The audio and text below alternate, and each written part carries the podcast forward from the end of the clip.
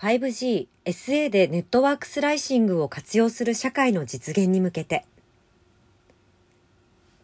超高速大容量、超低遅延、同時多数接続を実現します。真の 5G では、モバイルネットワークを仮想的に分割して運用する技術、ネットワークスライシングに対応し、帯域などの限られたリソースを各サービスへ最適に割り振り、サービス品質を高めることが必要になります。日本のポスト 5G 情報通信システムの開発、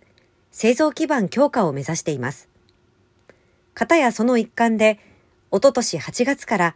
ポスト 5G 情報通信システム基盤強化研究開発事業に取り組んできました。ネドと楽天モバイルは 5G スタンドアロン方式において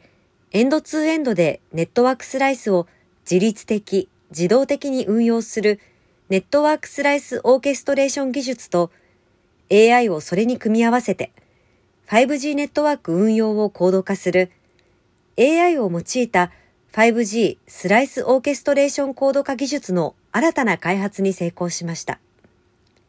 これらの技術を導入したモバイルネットワークでは、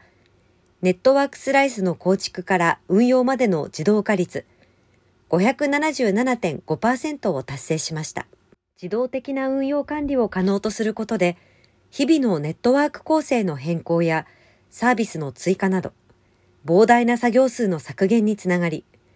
コスト削減や品質の向上が期待できます。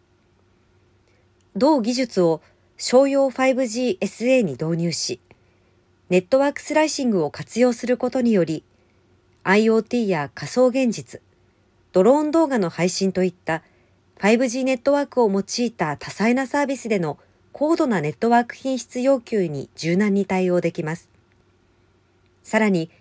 新たなサービスや産業の創出を促すことで、国民生活の利便性向上、産業の発展、国際競争力の強化に貢献するとのことです。楽天モバイルは来年をめどに商用 5GSA へ上記新技術を導入し、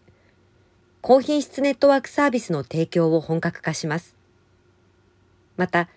楽天シンフォニーがグローバル展開するプラットフォーム、シムワールドのプロダクトに